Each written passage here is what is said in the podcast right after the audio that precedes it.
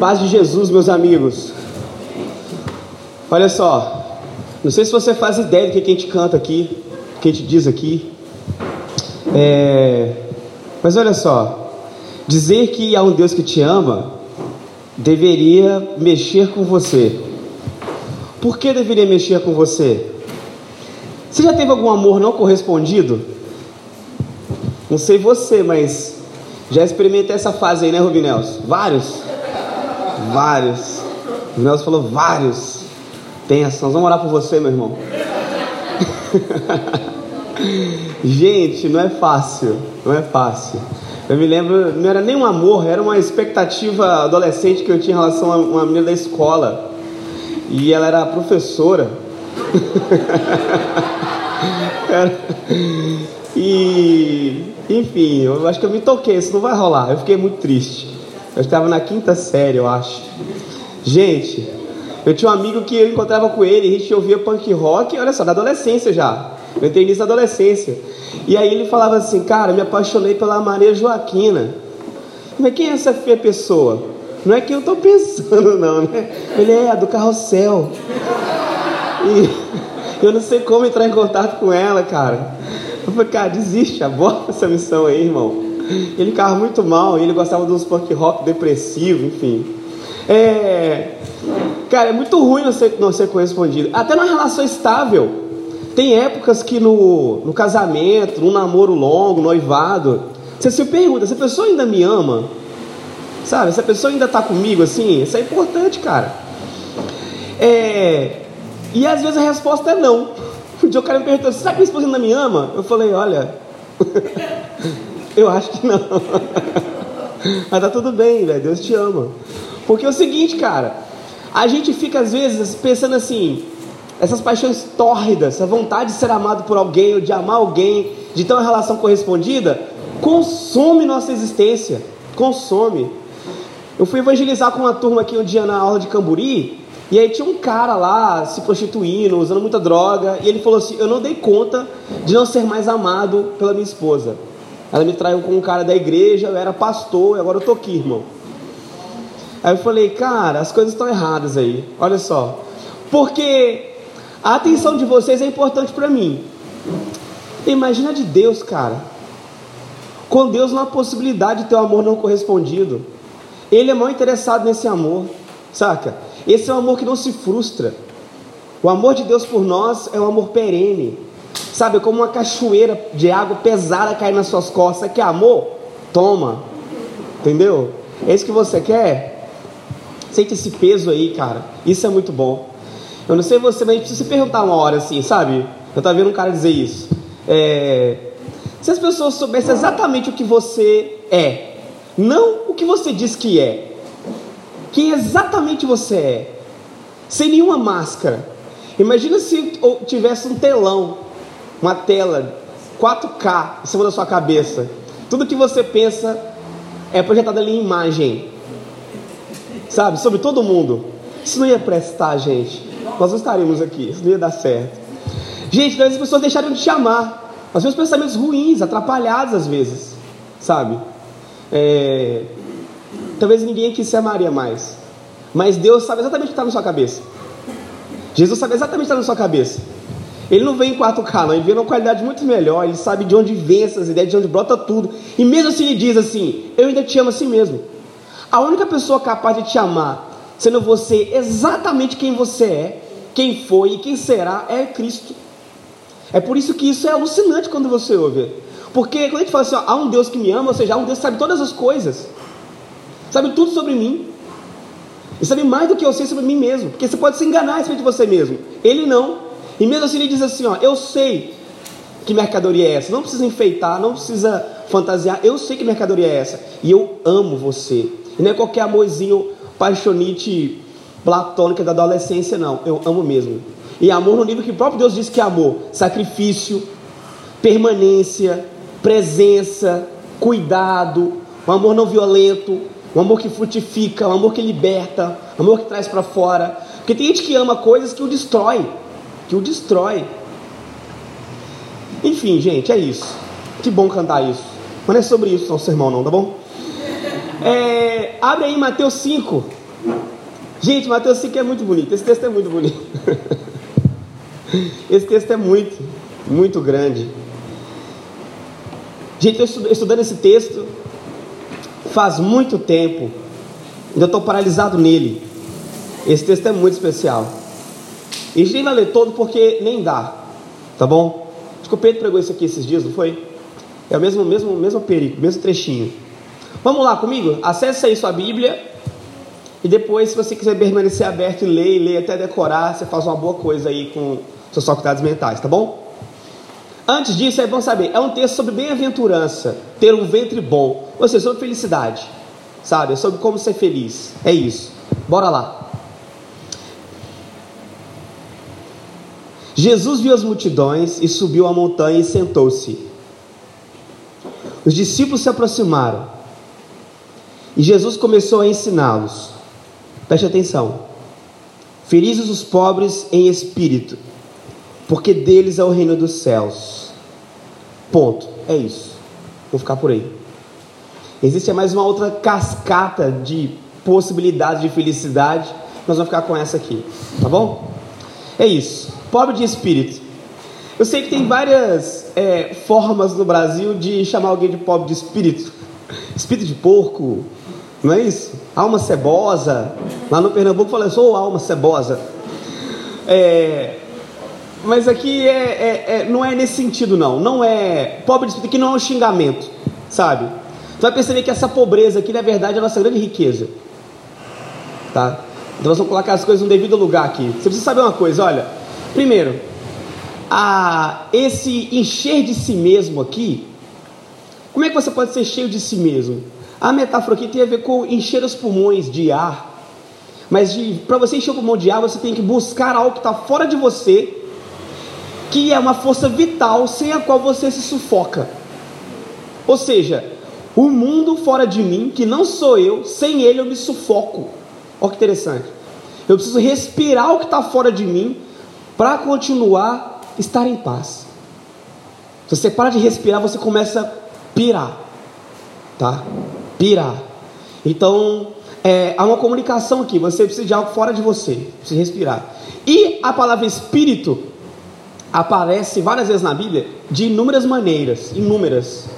E uma delas é o vento, o ruach ou o sopro.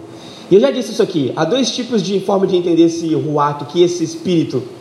Uma delas é de um sopro que não é só um sopro. Quando Deus vai criar os homens, ele faz a estrutura de barro, não é essa que está lá em Gênesis, e ele sopra. Mas o sopro que está lá não é um sopro, um soprão assim, não, não é isso. É um sopro que vem do nariz. É um tipo de respiração que você só escuta, só sente quando alguém respira muito próximo de você. É isso. Foi nesse tipo de intimidade que Deus cria o ser humano. Espírito. Mas tem mais do que isso. Tem é, é o ar na cabeça do judeu. O termo é, esse vento é esse espaço que há entre o, a terra e o céu, sabe? O céu é das nuvens, assim, esse céu azul estrelado aí, esse céu cruzeirense, é, esse espaço todo aí. Ou seja, é um lugar próprio para a vida. Eles entendiam isso. O Espírito de Deus, ele é esse lugar que cobre você por inteiro e que não há como você respirar e você depende dele para não sufocar. Sabe? É isso. E é por isso que é master o que eles pensam assim, que sabe quando a pessoa está se sentindo sufocada na vida, existencialmente sufocada, parece estar sem ar, a pessoa está tentando pegar e, e não consegue, precisa do Espírito Santo de Deus, o mesmo Espírito Criador e ele se aproxima como um ato de intimidade, ele sopra perto de você a vida dele, e você volta a respirar no ritmo da vida. É isso. Eu não sei você, mas eu já me senti assim várias e várias vezes.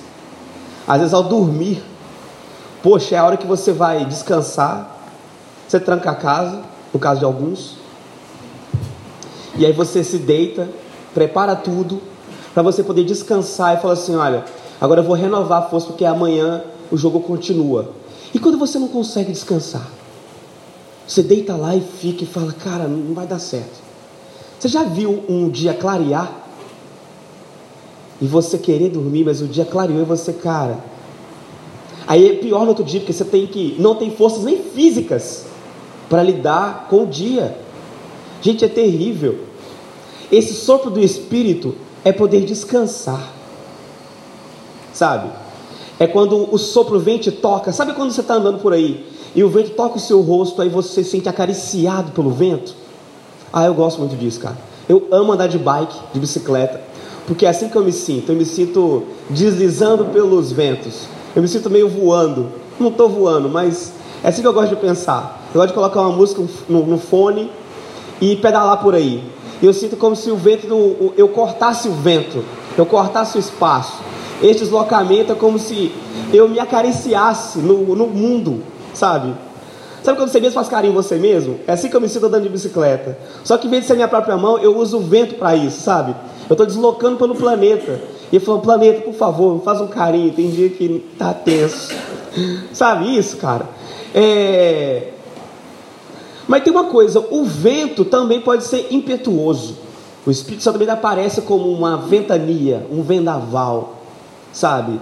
Os vendavais eles não são um, um respirar assim, de um de um pai sereno no seu cangote, ou de uma pessoa que você ama.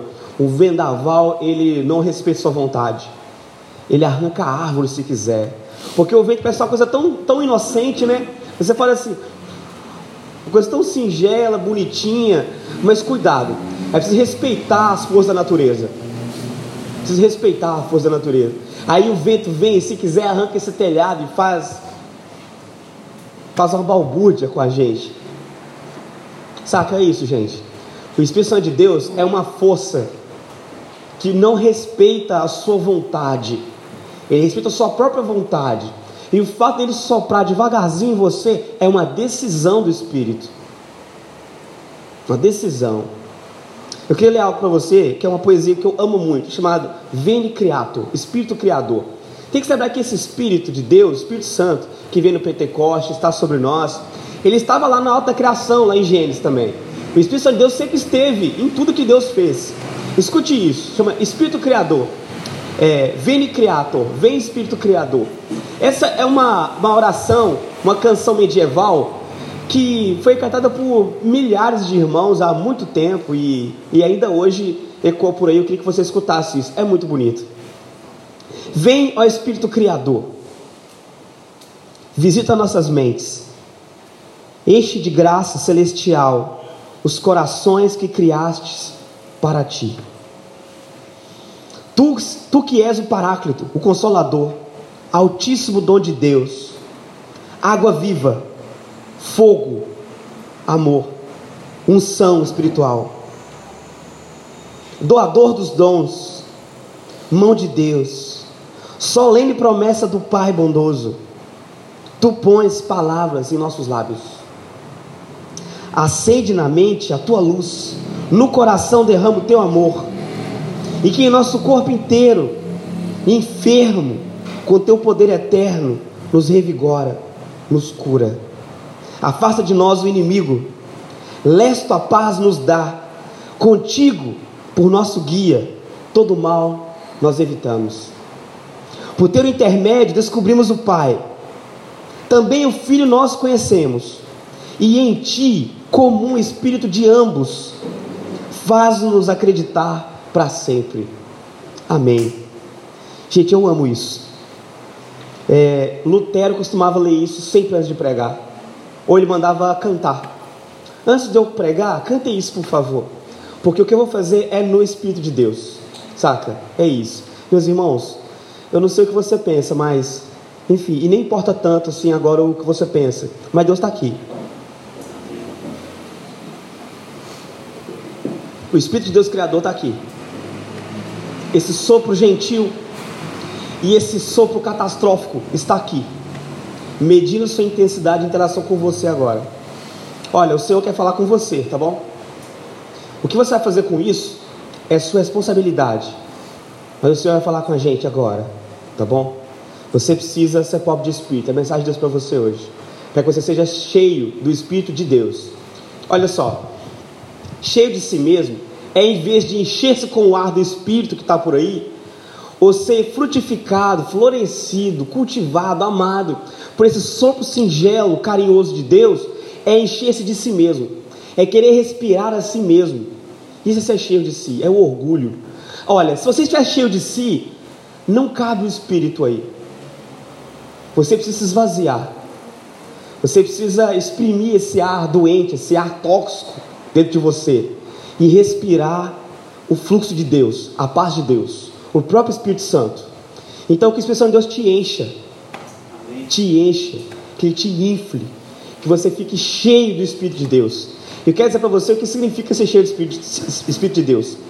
Pessoas cheias do Espírito Santo de Deus, elas são guiadas pelo próprio Espírito, sabe? Tipo como um zeppelin, um balão, e aí o vento vai levando, ou uma folha, confete que você joga pela varanda aqui, e o vento vai levando. Ser cheio do Espírito é isso. Como saber se você é cheio do Espírito Santo ou não? A pergunta é fácil. É fácil identificar. Quem é que te guia? Quem que te controla? Quem é que guia os seus passos? Pessoas cheias de Espírito Santo de Deus são guiadas pelo próprio Deus, pelo seu próprio Espírito. Olha só, no Velho Testamento, Êxodo 40, 36 e 37, tem uma passagem que é muito legal. O povo está saindo do Egito, saindo da escravidão, saindo do mal, saindo do cativeiro, saindo de todas as suas agruras existenciais, saindo da falta de plenitude para um lugar muito melhor, que é, é o próprio Deus, prefigurado numa terra, num lugar. Estou indo para a terra prometida, para um lugar de paz, um lugar onde Deus governa, um lugar onde há é, uma autonomia construída junto com o poder do próprio Deus, a sua soberania. É uma autonomia debaixo de uma soberania de um Deus divino e amoroso. É maravilhoso esse lugar. Nesse caminho, eles não sabem qual é o mapa para chegar exatamente lá. Aí acontecia uma coisa: do templo onde eles adoravam o Senhor, levantava-se uma nuvem. Isso também é uma, uma prefiguração do Espírito Santo, uma das formas do Espírito Santo aparecer na história do povo de Deus, uma nuvem. E essa nuvem levanta, e todo mundo consegue enxergar aquela nuvem. Aí eles levantam o acampamento e vão seguindo a nuvem. Quando a nuvem não sai, eles não vão para lugar nenhum, eles esperam. O Espírito Santo de Deus tem que ser o seu guia. Nós somos povo, povos guiados pela direção do Espírito. Você não deveria fazer nada, a não ser que o Espírito Santo de Deus se levante e fala, venha. Você não deveria fazer nada fora do Espírito Santo de Deus. Você deveria até se arrastar por esse caminho. É preferível do que correr fora dele. Não vale nada. É preferível que você vá devagar seguindo essa nuvem, passo após passo, sabe? Do que sair correndo livremente por aí para lugar nenhum, para lugar que não vai chegar num lugar de satisfação e vida plena.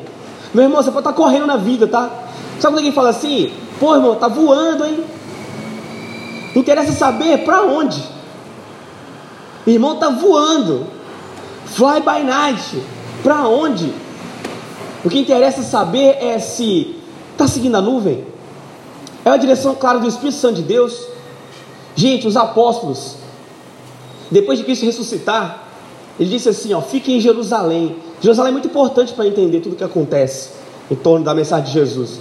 Fiquem aqui até que o Espírito Santo venha, encha vocês, e aí vocês vão cumprir o ministério de vocês. Enquanto isso, fiquem em Jerusalém. Meu irmão, até que Deus te dê uma ordem para fazer uma coisa, nele, fique em Jerusalém, fique em paz, fica quieto, ouça a voz de Deus. A gente é muito apressadinho, quer fazer tudo assim, poxa, mas eu não estou ouvindo claramente a voz de Deus, então para, não vale a pena, dá nenhum passo fora daquilo que Deus quer fazer na sua vida, não vale a pena. Escute claramente a voz de Deus. Olha, você tem que aprender uma coisa, na fé cristã, você precisa confiar em Deus. Ele disse que comunicaria com você, ele disse que cuidaria de você. Se não confia nisso, não vai dar certo. Você precisa confiar. Nem tudo ele te explica, ele te dá o pão para hoje. O pão de amanhã ele só vai te dar amanhã. Então se ele fala, fique aqui hoje. Ah, mas e amanhã? Fique aqui. E amanhã? Fique aqui. Fica quieto. Você aprendeu a ficar quieto na presença de Deus? Você quer controlar tudo? Não dá para você controlar tudo. Você ainda está cheio de si mesmo, cheio de espírito. Pessoa cheia de espírito sabe esperar. Porque ele só se move à medida que o vento move ele. E pronto. Olha só. Jesus andava também. E olha que Jesus é Deus, hein? mas é que a Trindade, aonde aparece Jesus, você também vê nele o Pai e o Espírito. Onde o Espírito Santo de Deus está, Jesus também está. Ele falou: vocês não ficaram só, eu vou estar com vocês pelo Espírito. Jesus está aqui agora, pelo Espírito. É isso. Jesus sempre se moveu no Espírito e pelo Espírito. Olha só, quando ele foi para o deserto, o texto diz que ele foi para lá no Espírito. E foi fortalecer a relação dele com o Espírito de Deus. E quando ele sai, ele vence as tentações do deserto, ele volta de lá, é lá ele enfrenta Satanás, ele vence, como ele sempre vence. Jesus é cordeiro é vitorioso sempre. Quando ele volta de lá, ele volta vitorioso e volta no Espírito. Jesus andava no Espírito. No Espírito Santo ele escolheu os apóstolos, diz assim o texto. No livro de Atos fala que os, os, os apóstolos foram escolhidos por Jesus no Espírito. Era uma função espiritual mesmo. Até o ato de ser diácono. O diácono tinha que ser um homem cheio do Espírito Santo de Deus. E olha que a função do diácono era uma função assim de não deixar que houvesse fome. Até isso na igreja de Jesus é preciso ser feito cheio do Espírito Santo de Deus. Nós não somos meros distribuidores de comida, é, feitores de boas ações, nós não fazemos nada sem estar cheio do Espírito Santo de Deus. Porque quando a gente é, é solidário, distribui alimentos aqui, o que, que acontece? Nós estamos dizendo para a pessoa: Deus cuida de você. Não tem a ver com a sua autoglória, não tem a ver com você mesmo. Tem a ver com estar cheio do Espírito Santo de Deus. É isso. A igreja não deve dar nenhum passo, fazer nada, não deve cantar. A gente deve sair daqui, não deve comer junto fazer nada que não seja no Espírito Santo de Deus. É o ar, é, é, é o espaço que há entre todos os caminhos que eu possa adentrar é no Espírito de Deus. Dá outra possibilidade para nós.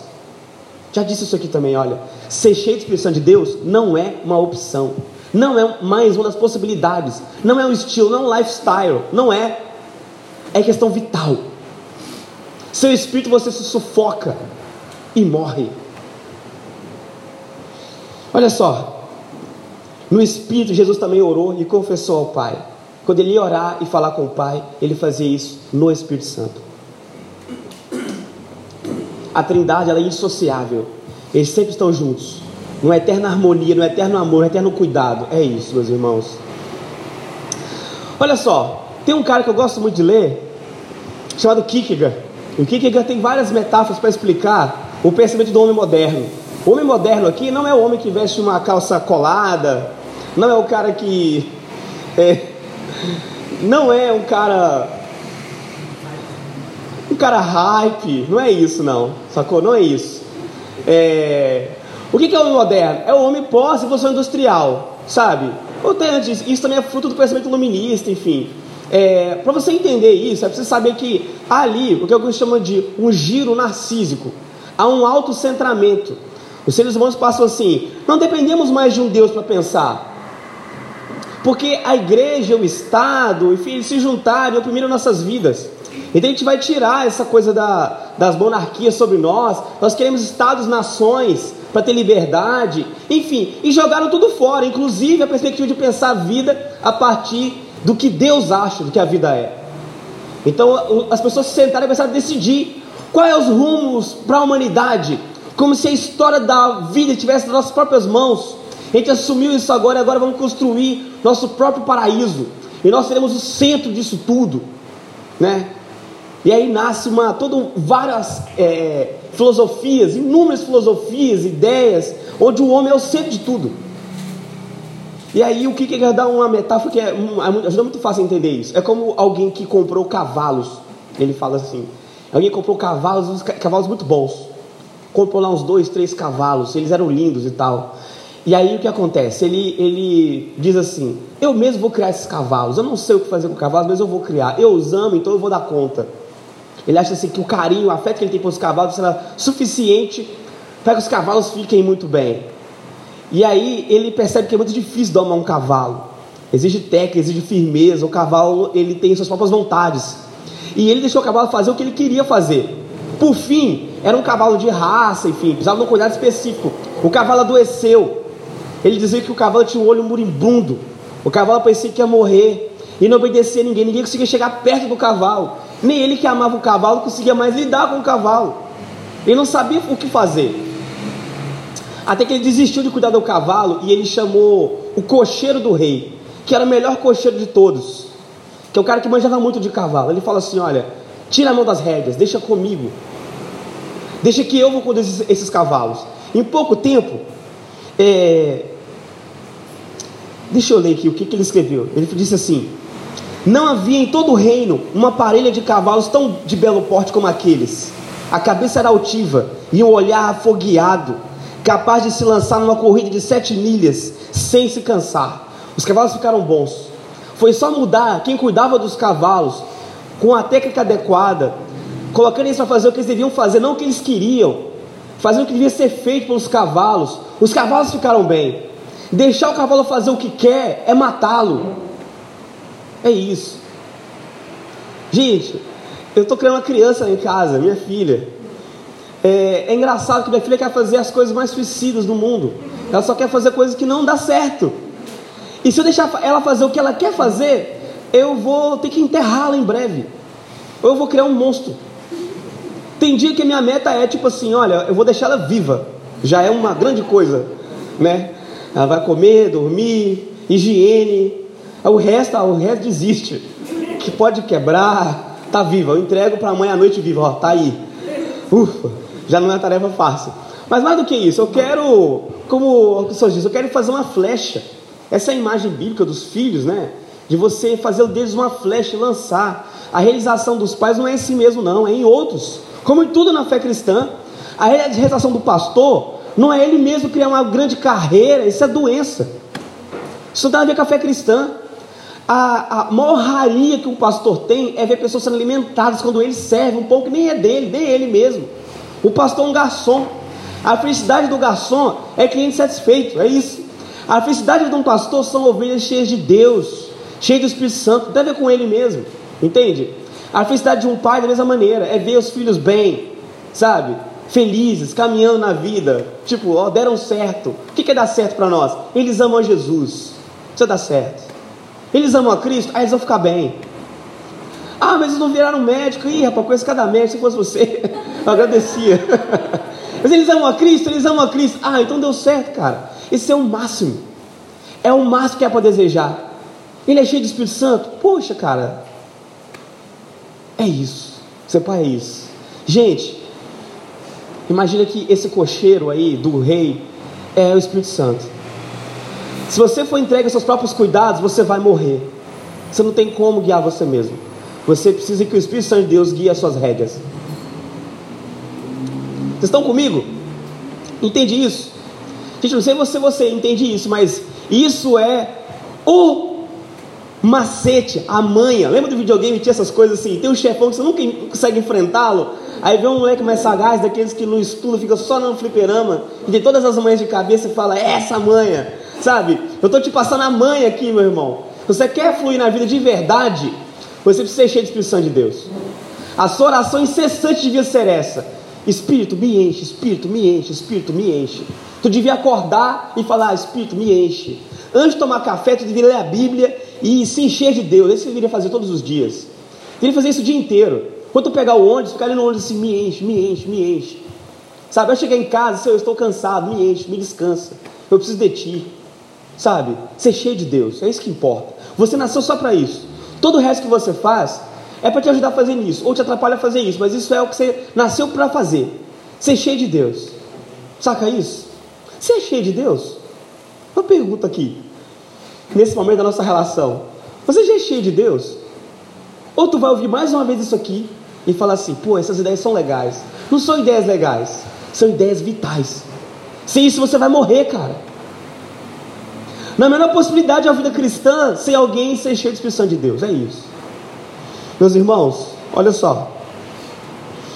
Um cara que eu gosto muito, que é o Tomás de escreveu assim: Do mesmo modo que a vida física no corpo é movida pela alma que a vivifica, assim também a vida espiritual de cada um dos nossos movimentos deveria provir unicamente, exclusivamente do Espírito Santo de Deus. Olha só, tem gente que acha que quanto mais ele estudar teologia, quanto mais ele ficar um cabeção, tem uma biblioteca gigantesca, aí ele toma as decisões corretas do Espírito Santo. Meu irmão, não, não acontece isso não, tá? Quanto mais você lê, estuda, Deus pode te usar mais. Mas não é o conhecimento que te guia. Isso ainda é você mesmo, é cheio, é cheio de si. O seu conhecimento tem que estar disponível para o Espírito Santo de Deus usar. É isso. Tudo que você é, é ser cheio do Espírito Santo de Deus, tudo vai valer a pena. Todos os seus dons e talentos vão ser organizados para que a tua vida flua em Deus. Sabe, assim como é vital para o corpo, para o corpo físico, que a alma, é, o de ânimo, o Espírito Santo de Deus é a alma, é a força vital da sua vida espiritual. Você não tem a menor possibilidade de se relacionar com Deus, a menos que seja cheio do Espírito Santo de Deus. Você é cheio do Espírito Santo de Deus? Porque olha, Deus não está acumulando um fã clube, não, meus irmãos. Gente que curte as ideias, sabe? Para alguns, ser cristão é tipo, pô, são as ideias mais refinadas de uma vida livre, eu gosto de defender essas ideias. Ou tem a ver com conservadorismo refinado, é uma religião muito antiga, foi depurada pelo, ao longo do sexo. Eu gosto desse tipo de, de, de ideias boas. Não é isso. Vou dizer uma coisa muito séria para você: Deus está aqui, Ele quer te encher. Isso é real. Deus quer te curar. E tem uma coisa que acontece com as pessoas que seguem o Espírito Santo de Deus. A Bíblia diz que aqueles que creem, aqueles que creem, alguns sinais os seguiriam. Eles seriam curados. Que seriam curados. Alguns de vocês estão doentes e deveriam ser curados. E não são porque não pedem a Deus. Tem gente que vai morrer doente porque ele nunca pediu a Deus. Deus quer te curar, Ele te ama. Deus quer te libertar dos seus vícios, suas compulsões, das suas mazelas. Ele disse que isso ia acontecer, meus irmãos. Ele não disse assim, olha, alguns apóstolos, algumas pessoas especiais, alguns profetas, não. Aqueles que creem, você crê. Você crê mesmo? O Espírito quer te encher, te curar. Ele quer usar você. Aonde alguém cheio de Espírito Santo chega, meus irmãos, o clima muda, a cor do dia muda. Você ficou perto de alguém assim? Que só pode chegar perto, só ver a pessoa falar, você fala, nossa, que gostoso ouvir essa pessoa falar. Que legal estar tá próximo dessa pessoa. Sabe, já, já, já sentiu isso? Você já foi usado por Deus assim? Gente, às no seu trabalho que nem sabe quem você é, da sua fé de nada, e fala assim: você tem alguma coisa. Aí eles dão um nome para isso, você tem uma energia boa. Que energia boa, meu irmão? Viaja não, chama Espírito Santo de Deus. É isso. Ah, você, tá, você tem uma aura clara. Pô, cara, não viaja, chama Espírito Santo de Deus. Sou cheio de Deus. Você pode dizer isso hoje? Eu estou cheio de expressão de Deus? Porque se você tiver, não é arrogância dizer isso, é dizer o óbvio sobre você mesmo. Por exemplo, eu estou tomando água. Eu estou cheio de água. Isso é o certo dizer. Se você estiver cheio de Deus, você pode dizer: Eu estou cheio de Deus. Você pode dizer isso? Se não, está no caminho errado.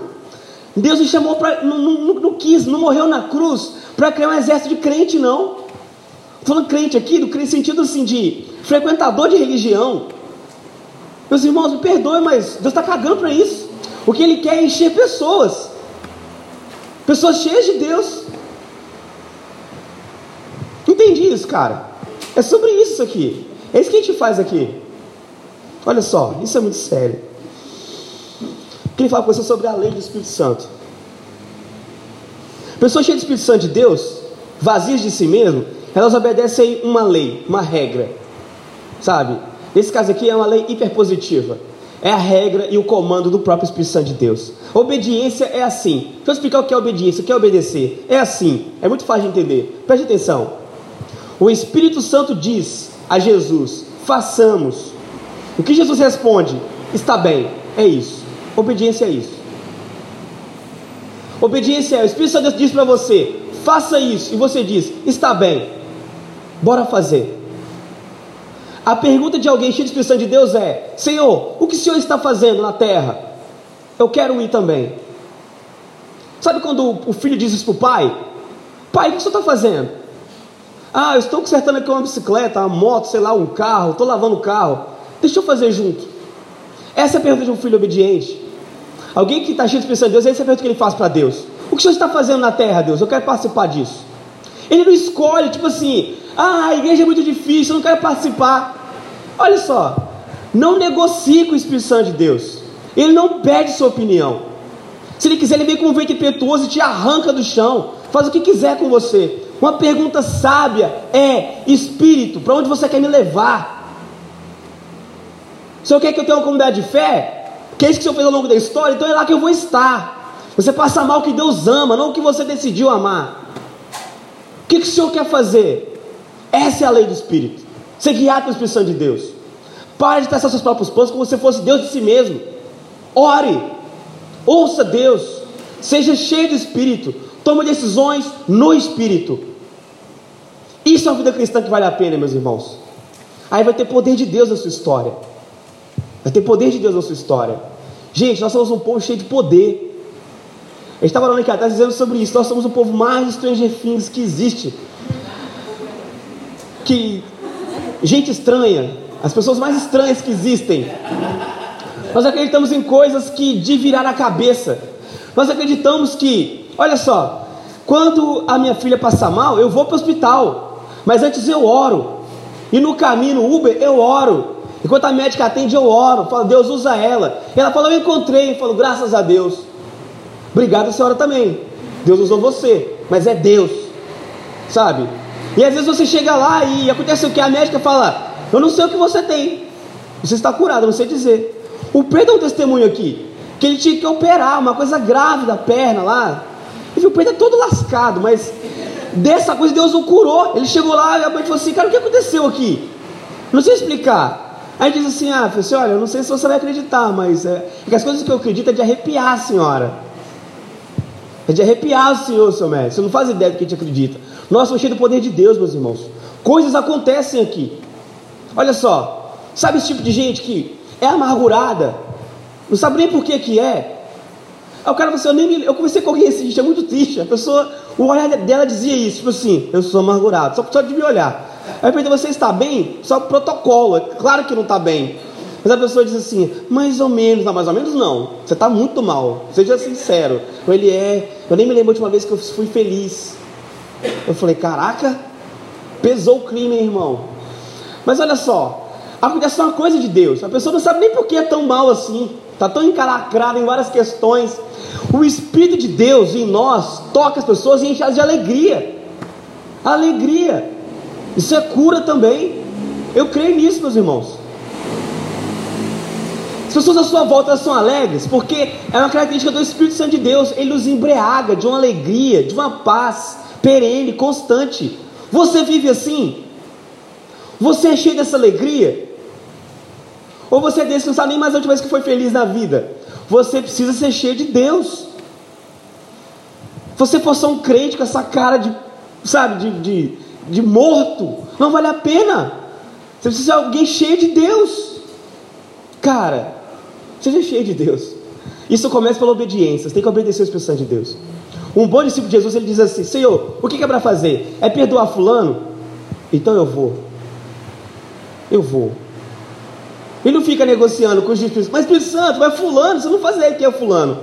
Cara, quem é você para dizer para o Espírito Santo o que ele sabe o que ele não sabe? É Deus. Entende? Se Deus falou, eu estou aqui, tenha paz, mesmo que você não sinta isso, Diga para si mesmo: então eu estou sentindo errado, mas Deus está aqui, Ele está conosco, e Ele é o ar que nós respiramos. É isso, meus irmãos. Olha só, nós precisamos nos abandonar em Deus, é isso. Parar de querer, querer cuidar de nós mesmos, entregar o cuidado de Deus. Não tem nenhum cuidado sobre ti, deixa o Senhor te levar. É isso, vai no flor do Espírito. Você ainda não se cansou de tentar se consertar e se remendar? Ainda não se cansou? Você quer ainda um pouco mais dessa novela, dessa tragédia? Você ainda quer um pouco mais disso? Sério? Se abandone em Deus, meu irmão. Nós somos como guitarras, sabe? O Espírito nos afina para que saia melodia disso aí. Do contrário, é uma música sem graça, uma barulheira que não sai nada. A potência está lá, as cordas estão lá, tem tudo para dar certo. Mas não dá por quê? Está cheio de si mesmo. Enquanto não for cheio de Deus, não vai fluir, meu irmão. Não vai. Pode até voar na opinião de alguns, mas para o seu próprio malefício. É isso. Você ser cheio de Deus. Agora, quando as cordas estão afinadas, alguém pode vir e tocar aquilo. A guitarra não pode tocar a si mesmo. Não pode produzir uma boa melodia. O Espírito pode fazer isso em você. Você não pode produzir em si mesmo uma boa sinfonia da sua história, não pode. O Espírito pode tocar em você e te fazer fluir. Massa, meus irmãos. Seja cheio do Espírito Santo. Olha só.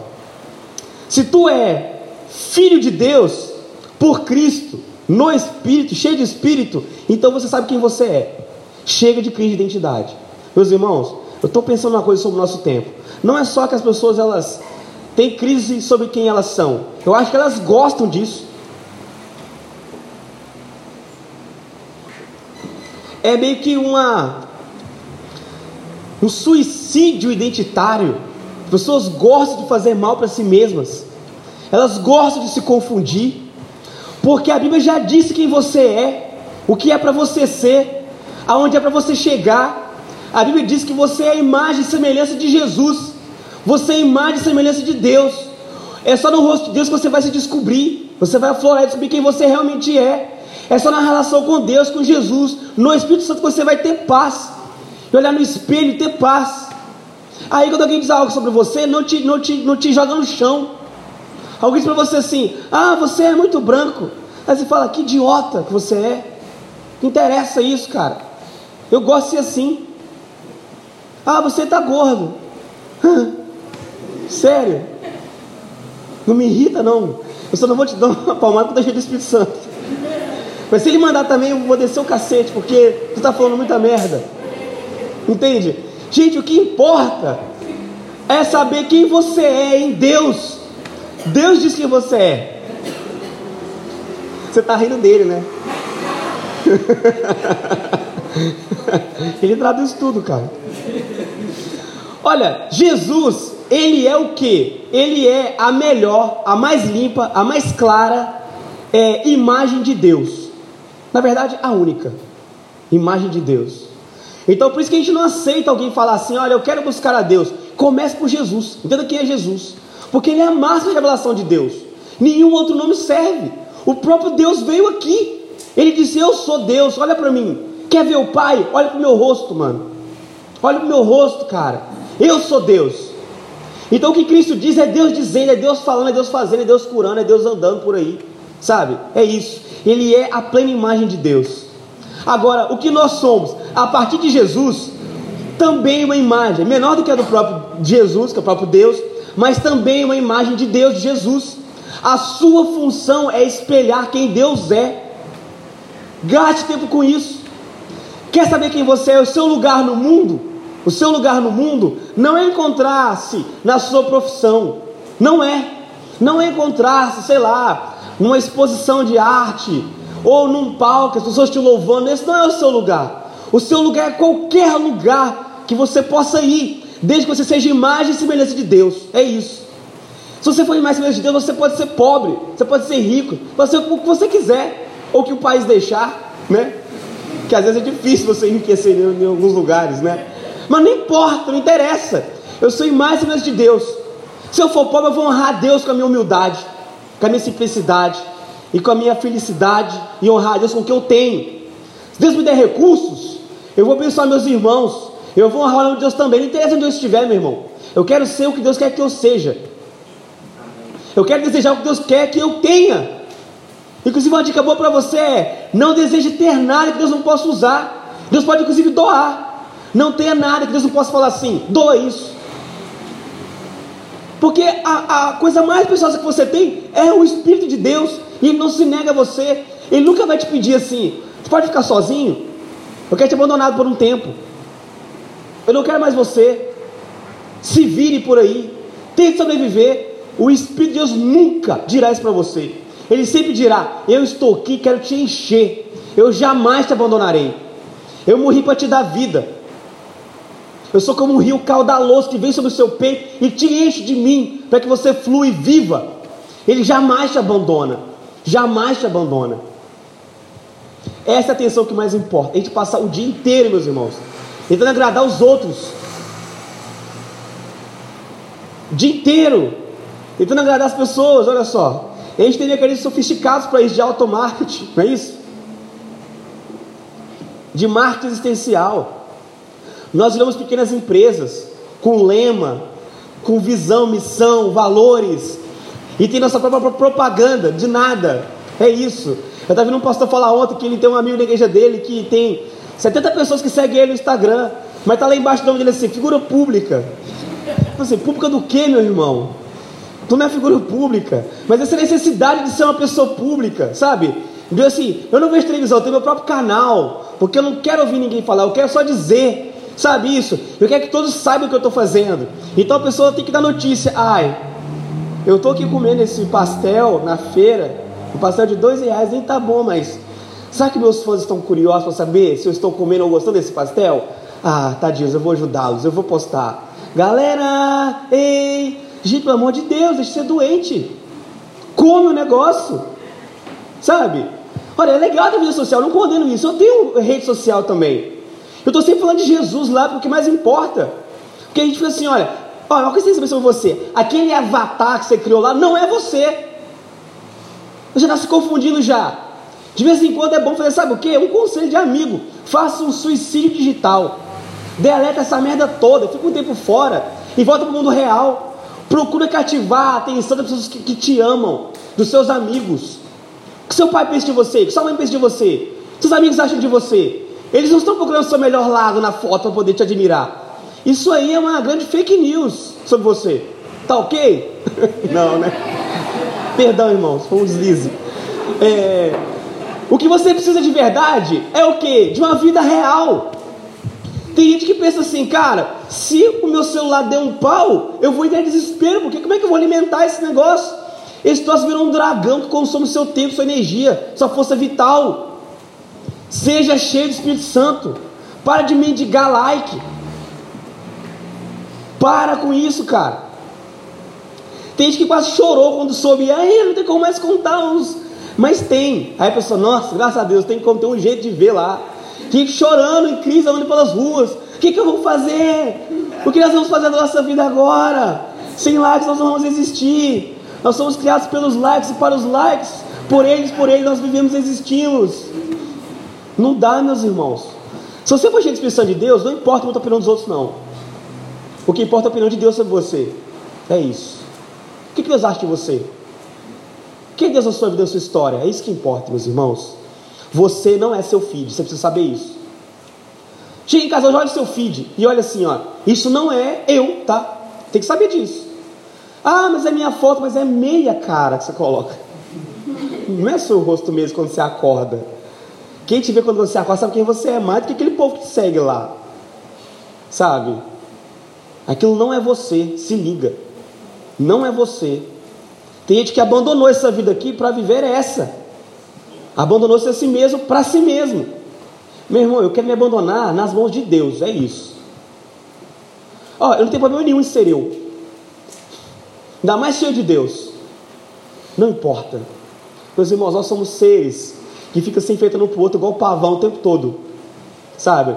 Para acontecer uma experiência maravilhosa de mim. Isso consome muita energia. Então chega no espaço, senta aí e fica pensando no meio da palavra, no meio do sermão. Agora talvez. Será que estão gostando de mim? Será que estão achando legal o meu cabelo? Será que eles viram meu tênis, que é muito legal? Não, ninguém viu. Ai, pena de mim. Vou fazer uma selfie para poder encher o meu coração depois, porque eu fiquei muito chateado. Isso é doença, meu irmão. Tem como usar a rede social de forma sadia? Tem. Precisamos descobrir. Você não é o que você sente você mesmo também, sabia? Não é. Você pode sentir errado quem você é, você pode sentir errado sua presença no mundo. Pode sentir errado. Você pode se perceber de forma equivocada. Tem gente que se acha muito legal, porém não é. Alguém tem que dar um toque. Fala, irmão, menos. Não tá bacana. Já viu isso? O cara se acha, você tem que falar, irmão, ó, não tá fluindo. Me perdoa dizer. Porque você pode se perceber errado. Agora, se você ficar preocupado o tempo todo com os outros acham de você, é complicadíssimo, não dá para viver dessa forma. É uma forca esse negócio. É uma forca, não tem fim. Tem gente que acha que é o próprio passado dele. Ele cometeu uma coisa tão horrível. Ele fez uma coisa tão insignificante, tão infame, e ele está paralisado nisso. Ah, eu já traí. Ah, eu fui traído. Ele está paralisado nisso. Meu irmão, você não é isso. Você não é só isso, não, pelo amor de Deus. Eu sou imagem e semelhança de Jesus. Não importa o que eu fiz ontem, o que eu fiz até chegar aqui. O que eu sou é imagem e semelhança de Jesus, é isso que eu sou. Deus curou minha história, Deus curou meu passado, meu futuro também. Meus pecados estão perdoados na cruz de Jesus. O sangue de Cristo me libertou. Eu estou sem algemas. Meu passado não me condena. Não me condena. Não há condenação para os que estão em Cristo Jesus. Seja cheio de Espírito, não se confunda. Você não é seu feed. Você não é o que você sente sobre você. Você não é o seu passado. Tem que acha que Deus é assim. Ele falou assim: Ah, chegou o Pedro, o traidor. E aí, o que, que você quer? Vai orar o que aí? Deus não te trata assim, meu irmão. A igreja talvez trate. Infelizmente, meus irmãos. A igreja trata assim. A igreja, às vezes, é cruel. Até um cheiro, às vezes, de Satã na boca. Você fala, misericórdia, crê em Deus Pai. Mas é verdade. Tem dia que o diabo fica sem o que fazer. A função dele é acusar. Ele chega no espaço, ó, já, já rolou. Ele falou, pô gente, o desemprego está chegando até nas regiões infernais. Tá fácil para ninguém. A disputa de mercado de trabalho está intensa. Até para o diabo, coitado. São tempos ferozes, tempos difíceis. Mas olha só, irmão, deixa o diabo trabalhar. Pelo amor de Deus, faz o que é a sua função. Seja máximas de Jesus. Para de ser o personal satanás de alguém. Entendeu? Não dá. Você não é os seus erros. Sabe que Deus te trata? Ele está assim, ô Pedro traidor, ele olha para você, ele vê o sangue de Jesus aspergido em você e fala: É meu filho, é sangue do meu sangue, é, porque, é quem eu amo, é quem está cheio do meu espírito. Se você está pleno de mim, Deus olha para você e se vê, que ele vê, sente o cheiro dele mesmo. É isso, meus irmãos. Deus te ama, Deus te ama. Essa informação deveria fazer você vibrar, meu irmão. Deveria fazer você vibrar. Toda vez que você ouvir, rapaz, Deus te ama, você falar, glória a Deus, graças a Deus. Rapaz, isso é muito bom, sabe? Eu pago de doido às vezes. Eu estava no ônibus, eu estava com esses caras que vendem doce e, prega no final. Eu gosto disso. São micro sermões, são legais. E tem alguns irmãos que são bons naquilo, uns nem tanto. Mas tem uns que são bons naquilo. Como está lá em Mateus, sei lá o que das quantas, e prega e tal, Deus fala com você, eu fico lá, amém. Vocês são vitoriosos, eu amém. É isso aí, irmão. E às vezes nem compro nada. Às vezes dou até uma oferta, porque vira culto o negócio, né? Entendeu? É uma massa isso, eu falei isso mesmo. Pô, eu gosto fica com vergonha, pô, o pessoal queima o nosso filme, queima nada. Queima nada, eu acho, é, eu acho é graça. Eu quero é mais. Eu quase levanto, ó, oh, vou continuar aqui, hein? Não pega antes comigo não, irmão, queima o filme, hein? o pessoal que fala que quer entregar gás, entregar água, já fica lá assim, nossa, naquele cara. Eu oro com esses caras, como é que está seu dia, irmão? Eu estou na frente de um, assim, um negão. Como é que está seu dia, irmão? Você está bem? Ele olhou assim, até armou assim, o que esse cara está fazendo? Irmão, quero orar por você. Não tem medo do seu tamanho, não. Entendeu? Você é grande, mas é dois, entendeu? Estou cheio de Espírito Santo de Deus, irmão. Vamos orar. Vamos falar com Deus. Você precisa de Deus, cara. Sabe? Olha só. Deus para você e sabe o que? Ele mesmo. Isso é muito bom. Você sabe disso? Você pode dormir em paz hoje? para se agoniar. Há um Deus que tem todo o poder do mundo e Ele me ama. Está tudo certo então, meu irmão. Pode descansar. Pode descansar. Esses dias eu ouvi de uma amiga que eu amo muito, muito, muito mesmo. Ela dizendo assim: Cara, eu não durmo na casa de qualquer pessoa. Eu me sinto desprotegida. Para mim saber se eu realmente confio na pessoa, eu preciso dormir na casa dela. E se eu conseguir dormir a noite inteira lá, é porque eu descanso. Porque a noite pode trazer muitos males. Pessoas podem te perturbar. Alguém pode, sei lá, passar a mão em você, passar pasta na sua cara. Você não pode se proteger dormindo. Não dá. Ela disse: Eu consigo dormir na sua casa. Meus irmãos, eu durmo todo dia. Nos dias bons, nos dias maus. Para todos esses há um Deus sobre minha cabeça que me protege, que me ama. É isso, meus irmãos. Olha só, alguns estão despreocupados e devem estar preocupados com a situação econômica do país e tudo, mas não fique desesperado. Quem desespera é falta de esperança. Quem está cheio de Espírito Santo de Deus, ele está cheio da esperança. Ele não procura fora da esperança, já entrou nele. Ele é agente de boa nova, agente de esperança. Aonde você chega, a coisa muda. O povo está lá numa lamúria danada, ó oh, céus, ó oh, dia. Aí você chega. Se tiver cheio de Deus, a coisa muda. Muda. O café da manhã com você deveria ser muito especial. Se você não é assim, você precisa ser.